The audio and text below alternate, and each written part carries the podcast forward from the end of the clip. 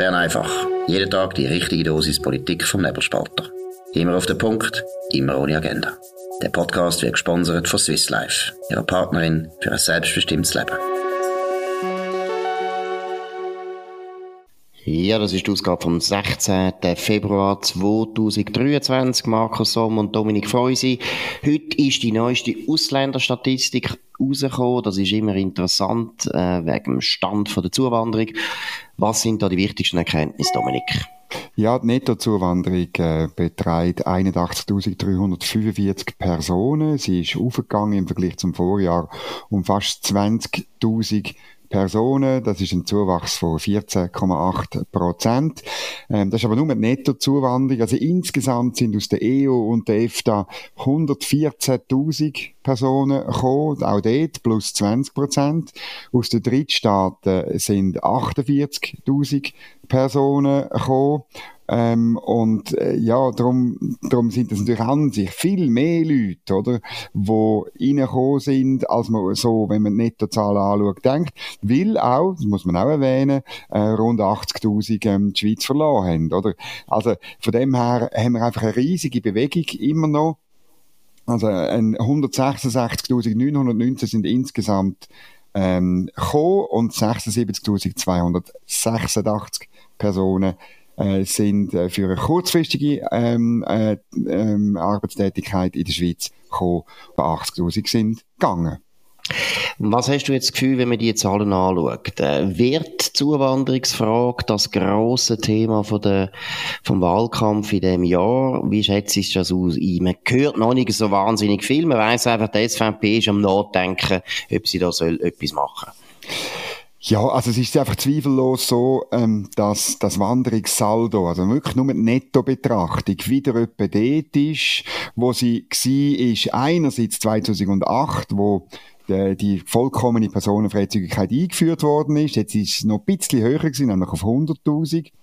Ähm, oder auch so hoch. Es ist exakt gleich hoch wie damals 2013, respektive 2014, wo wir über Masseneinwanderungsinitiativen abgestimmt haben. Oder? Wir sind also wieder dort. Und das natürlich, muss man schon sagen, auf einem viel ähm, höheren Niveau insgesamt. Oder? Also Ende Dezember 2022 sind 2,24 Millionen Ausländerinnen und Ausländer dauerhaft haben in der Schweiz gewohnt, oder? Das ist schon ein Niveau, wo, wo wir eigentlich noch nie erreicht haben, oder? Und darum äh, glaube ich schon, dass wir auch über Zuwanderung ganz sachlich müssen reden Woher kommen die Leute? Welche brauchen wir? Wie steuern wir? Das ist die grosse Frage, die sich am Horizont äh, abzeichnet. Und äh, da werden verschiedene Parteien wahrscheinlich etwas daraus machen.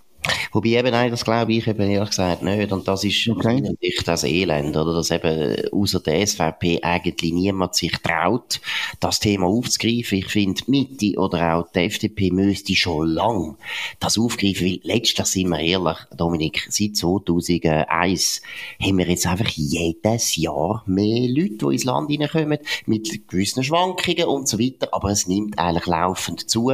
Und alle äh, Hoffnungen oder alle Drohungen Trostbezeugungen, äh, die man dann gemacht hat, haben sich eigentlich alle nicht als richtig erwiesen. Es ist nie mehr richtig zurückgegangen.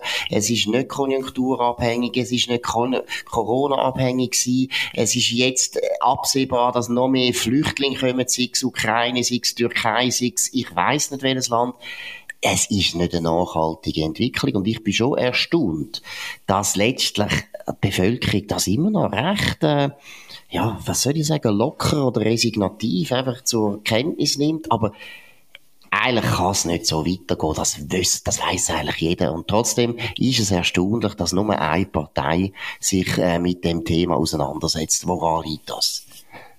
Ja, ich glaube halt, in, äh, in der Mitte hat man insbesondere Angst, ähm, wenn wir über den Haupttreiber reden das ist Zuwanderung aus dem EU-EFTA-Raum, dann hat man sofort das Problem eben mit dem Personenfreizügigkeitsabkommen, das heißt generell mit Brüssel und so weiter. Das sind einfach ganz, ganz brutale Hemmungen dort drin, oder? Das Personenfreizügigkeit ist ein Teil von der ersten Bilateralen, da gibt's noch eine, Guillotine-Klausel und Papipapo und ganz schlimme Verstimmungen und man sieht, wie, wie da bereits eben Brüssel es geschafft, bereits einen Share einzupflanzen. Wahrscheinlich ähm, in der berühmten Umsetzung von der Masseneinwanderungsinitiative, wo ja gar keine Umsetzung war, ähm, dort hat man schon droht und, und äh, dort ist mir am Schluss gekuscht, also insbesondere SP und FDP. Bei der SP gehört das zum Programm, bei der FDP ist der Kurt Fluri Solothurn gewesen. Die Mitte hat damals eine Schutzklausel wählen, ob sie die innere Kraft für so eine Schutzklausel jetzt nochmal aufbringen, glaube ich nicht. Aber das ist der Grund, warum man irgendwie Angst hat, über, äh, über die Frage zu reden, weil man... Ja, das ist, das ist klar, das ist mir auch klar, aber das Verrückte ist doch einfach, irgendwo explodiert mal irgendein ist das Land. Also weißt, eben, jetzt sind wir dann bei 9 Millionen, dann sind wir dann bei 10, dann sind wir vielleicht bei 11, weil wir haben jetzt den Trend, seit 20 Jahren haben wir unablässiges Wachstum und es spielt gar keine Rolle, was passiert. Also, äh, meiner Meinung nach ist extrem hohe Zeit, dass FDP und Mitte und vielleicht auch ein GLP anfangen, einmal ehrlich zu sein, weil das kann nicht sein, dass wir so ein riesen Problem haben und es wird einfach immer mehr ein Problem, wenn man schaut die Infrastruktur, wenn man schaut die Bodenpolitik, wenn man schaut die Klimapolitik, überall ist es ein riesen Problem, aber es wird nichts gemacht. Äh, heute hat der Roger Köpperli in der Weltwoche gesagt, man solle äh, eine Initiative machen, um Dublin und Schengen zu künden. Das ist eine Idee, die ich vor zwei Wochen schon von Christoph Blocher gehört habe. Ist deshalb interessant, weil wir wissen, dass in der SVP eigentlich, man will eigentlich eine Initiative lancieren. Die ist schon relativ weit gediehen, aber äh, aus unseren, nach unseren Informationen hat Martullo Magdalena, Magdalena Martullo das nicht wollen, wehrt sich dagegen. Sie, sie sind am Hin und Her weisen, sollen wir eine Initiative machen. Vielleicht ist das ein Ausweg, dass man Schengen Dublin äh, probiert zu künden, aber dort muss ich jetzt ehrlich sagen, ich finde es keine schlechte Idee, aber gleichzeitig ist völlig klar, dass man dann die alte Europa-Allianz gegen die SVP hat. Die SVP für die Wahlen ist das vielleicht gut, aber um das Problem lösen, das wir vorher angesprochen haben, bringt das überhaupt nichts, weil es genau nochmal einmal das Ganze zu einem Europa-Problem macht und dann ist immer klar, dass man eigentlich praktisch keine Mehrheit bekommt. Ja, man muss einfach vielleicht ein bisschen auch bei den Bürgerlichen darüber reden. Für wer ist denn die Zuwanderung wirklich ein Problem? Ich glaube aber, das ist für die Bürgerlichen viel größere Problem. Weil die Linken, die Städter und so weiter, die sagen einfach, ja, dünn doch mehr einbürgern. Und das machen sie auch. Und dann haben wir, haben wir weniger Ausländer, dann ist es wie verschwunden, weg vom Tisch. Aber für die Bürgerlichen ist es echt das Problem. Also du hast zum Beispiel angesprochen die ganze Frage von den Immobilienpreisen, Mieten und so weiter. Oder Zuwanderung ein riesiger Treiber. Äh, wir haben eine Immobilienblase. Ähm, ähm, es gibt Leute, die sagen, das ist keine Blase, weil ja tatsächlich die Nachfrage äh, hoch ist. Aber die Nachfrage ist eben hoch wegen der Zuwanderung und die Preise sind horrend. So dass viele mittelständische äh, Pärli zum Beispiel, wo, wo viel schaffen und auch nicht schlecht verdienen, aber sie werden sich nie ähm, Eigentum können leisten. Und das ist die Basis vom bürgerlichen Denken und von der bürgerlichen Existenz, dass man kann schaffen, Leistung zeigen und dann mal etwas erreichen. Das ist nur ein Beispiel. Oder die ganze Verkehrspolitik, dort ist auch so, das ist ein Problem für die Bürgerlichen, weil dann letztlich ähm, die freie Wahl vom Verkehrsmittel, wo eigentlich in der Verfassung festgeschrieben ist, nicht mehr gewährleistet ist, wenn du überall verstopfte Straßen hast und verstopfte Züge und so weiter. Und links sagt dort einfach, ja gut, ganz einfach, mehr, äh, mehr ÖV-Ausbau, ja. Problem ist vom Tisch. Also ja. ich glaube wirklich, das ist die, die ganze Breite vom Problem zeigen muss man. Und dann will ich schon noch sagen, du hast gesagt, warum interessiert sich niemand dafür? Ich glaube eben, dass oft zuerst Initiativen sind, Initiativprojekte. Und dann materialisiert sich vielleicht auch wegen der Initiative oder sogar sicher wegen der Initiative ein Unmut in einer Bevölkerung. Das haben wir doch genau erlebt bei der Masseneinwanderungsinitiative, wo sehr viele Leute bis weit ins linke Lager ja, am Schluss angestimmt haben. Ja, aber dort glaube ich, ist ganz ein wichtiger Punkt gewesen, dass man können mit gutem Grund behaupten vor der Abstimmung, die EU wird zu Verhandlungen zu äh, bereit sein. Man wird dort sicher eine Lösung finden. Wir wollen nicht die Bilateralen in die Luft sprengen, sondern es gibt dort sicher eine Lösung. Und nachher ist klar gewesen, das ist ja natürlich das Programm Simonetta Sommaruga. Sommaruga hat ja alles da, dass dort sicher keine Lösung gibt in Brüssel. Das ist logisch. Die haben natürlich das nicht wollen, weil sie haben natürlich nicht wollen zugeben, dass es möglich ist. Aber gleichzeitig muss man sagen, heute, wir sehen es jetzt beim Rahmenabkommen, vielleicht stimmt's auch. Vielleicht ist es auch nicht möglich gewesen, weil EU wirklich sehr dogmatisch ist in, in diesem Bereich. Und ich glaube, man müsste viel mehr über originellere und schleuere Varianten nachdenken, wie man könnte die Zuwanderung drosseln, ohne in einen Konflikt zu kommen mit der EU. Nur eine Idee, wir haben es glaube ich auch schon besprochen, eine Idee, die ich ganz einfach fände, ist, dass man verlangen wer zuwandert in die Schweiz und einen Job annimmt im öffentlichen Sektor in der Schweiz, der muss mindestens zwei Amtssprachen können. Das ist etwas, was wir ganz leicht könnten, meiner Meinung nach, verlangen, weil zumal nämlich die EU das auch verlangt. Wenn jemand in Brüssel in der Verwaltung arbeiten dann muss er sogar, ich glaube, nein, muss zwei Amtssprachen von der EU kennen oder ist sogar drei. Also das ist eine relativ hohe Hürde und das kann man machen und das würde schon relativ viel bringen. Ich glaube, wir müssen unter dem Radar Lösungen finden. Und das Zweite, was ich noch sagen was du gesagt hast, wegen der Bürgerlichen, du hast vollkommen recht und deshalb ist es so unglaublich unverständlich, dass eine SV äh, CVP Mitte, Entschuldigung, die FDP nicht merken, dass sie etwas bringen müssen bei dem Thema, weil es letztlich ihre Wahlchancen auch schmälern. Ich meine, du hast ein paar Entwicklungen genannt, die das Problem sind. Auch die Urbanisierung führt natürlich dazu, dass alle die ehemals auch bürgerlichen Hochburgen auf dem Land immer mehr zu Urbanräumen werden und Urbanräume heisst meistens, dass die Leute einfach langsam nach links gehen, weil sie ist anonymer, sie haben nicht mehr so viel Eigenverantwortung, sie wollen ÖV, sie wollen einen starken Staat. Also die Bürgerlichen müssen wirklich aufpassen, dass das Land sich nicht einfach unter der Hand vollkommen verändert auf eine Art, wo die Bürgerlichen nachher langfristig nie mehr mehrheitsfähig sind. Jetzt müssen wir, also ein, ein Punkt vielleicht noch, ähm, auch eine Zuwanderungssteuer, wie sie der Rainer Reichenberger Uni Freiburg entworfen hat, kann man so ausgestalten, dass sie meiner Ansicht nach mit dem Personenfreizügigkeitsabkommen vollkommen, vollkommen äh, übereinstimmt und funktioniert. Ähm, und äh, das zweite Thema vom Bern einfach von heute ist auch mit Zuwanderung, nämlich ein Interview von der Lilian Minor, eine ganz äh, bekannte linke Journalistin bei Tamedia. Wir müssen halt wieder mal über Tamedia reden. Ein Interview mit der Psychiaterin Fana Asewaf. Äh, es ist eine Eritreerin und ähm, man redet dort über ein Gewaltdelikt am Bahnhof in Zürich, wo ein, äh, glaube ich, 26-jähriger Eritreer, eine 55-jährige Italienerin angefallen und, und äh, glaube ich, abgestochen hat.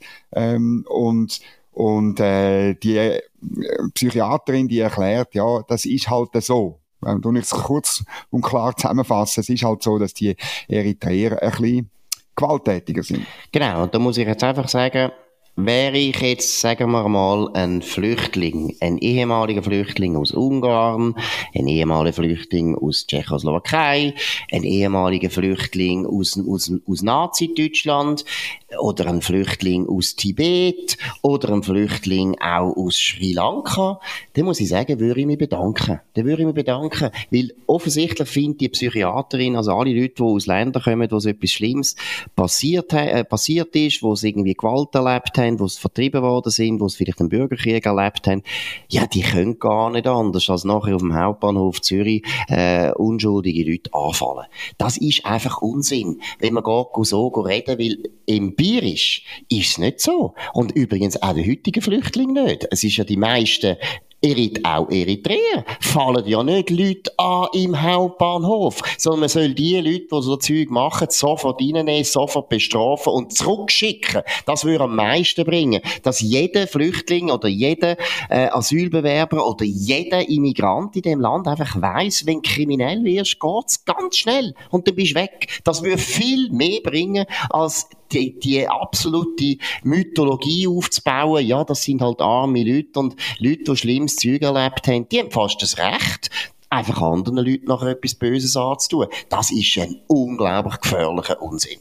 Ja, man kann auch noch die Ukrainer erwähnen, die da sind mit dem Schutzstatus S. Also ich meine, ähm, äh, klar, Eritrea ist, ist nicht ein schönes Land, es ist eine brutale Diktatur und so, aber ähm, äh, mir ist nicht bekannt, dass dort Raketen fliegen, Bombenangriffe sind, Panzer rumfahren und ganze Städte in Schutt und Asche schiessen, oder? Also ich meine, ähm, die muss man einfach einmal sehen, oder? Ja, und es ist nicht bekannt, dass die Ukrainer irgendwie würden die Leute anfallen in den Bahnhöfen. Ja, und die Leute wissen auch, was gut und böse ist. Also was ist das für eine birrenweiche westliche Arroganz? Dass man das Gefühl hat, nur mehr im Westen wissen, dass man Leute nicht zusammenschlagen soll auf dem Hauptbahnhof Zürich. Das ist äh, offensichtlich ein westliches Vorurteil, dass man das schlecht findet. Es ist ein, eigentlich der wahre Rassismus, dass man im Prinzip sagt, eben, die Afrikaner, die, die kommen halt aus einer Gegend, wo man nicht weiss, was gut und böse ist. Und wenn man etwas Schlimmes erlebt hat, dann tut man halt im Hauptbahnhof Zürich über da fallen. Das ist im Prinzip die Meinung, das ist die rassistische Meinung von dieser Psychiaterin. Also es ist ein gefährlicher Unsinn, den sie da verbreitet. Gut, gehen wir zu einem